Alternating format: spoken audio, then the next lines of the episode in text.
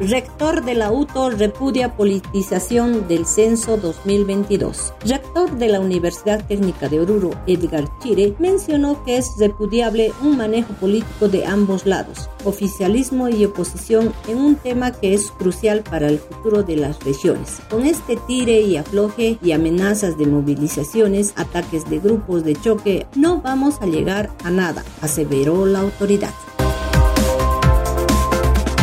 En Salinas de Garci Mendoza, un niño fue atacado por un perro que lo dejó mal herido. El niño de 11 años de edad fue atacado por un perro de un vecino, el cual causó una herida punzante y desgarro en el área de la quijada, en el rostro del niño. Ante la gravedad del caso, el menor fue trasladado al Hospital San Juan de Dios de Oruro para recibir una atención más adecuada producto a las heridas ocasionadas en el rostro.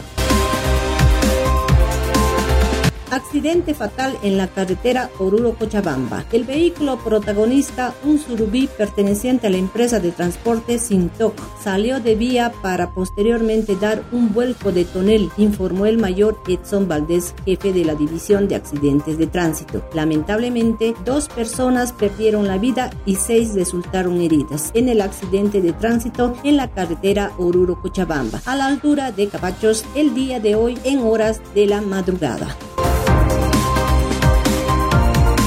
Alcaldías de todo el país recibirán más recursos. El gobierno nacional ayer en la reunión con alcaldes de las ciudades capitales y el Alto comprometió que desde agosto los municipios recibirán más recursos económicos, producto de la reformulación del presupuesto.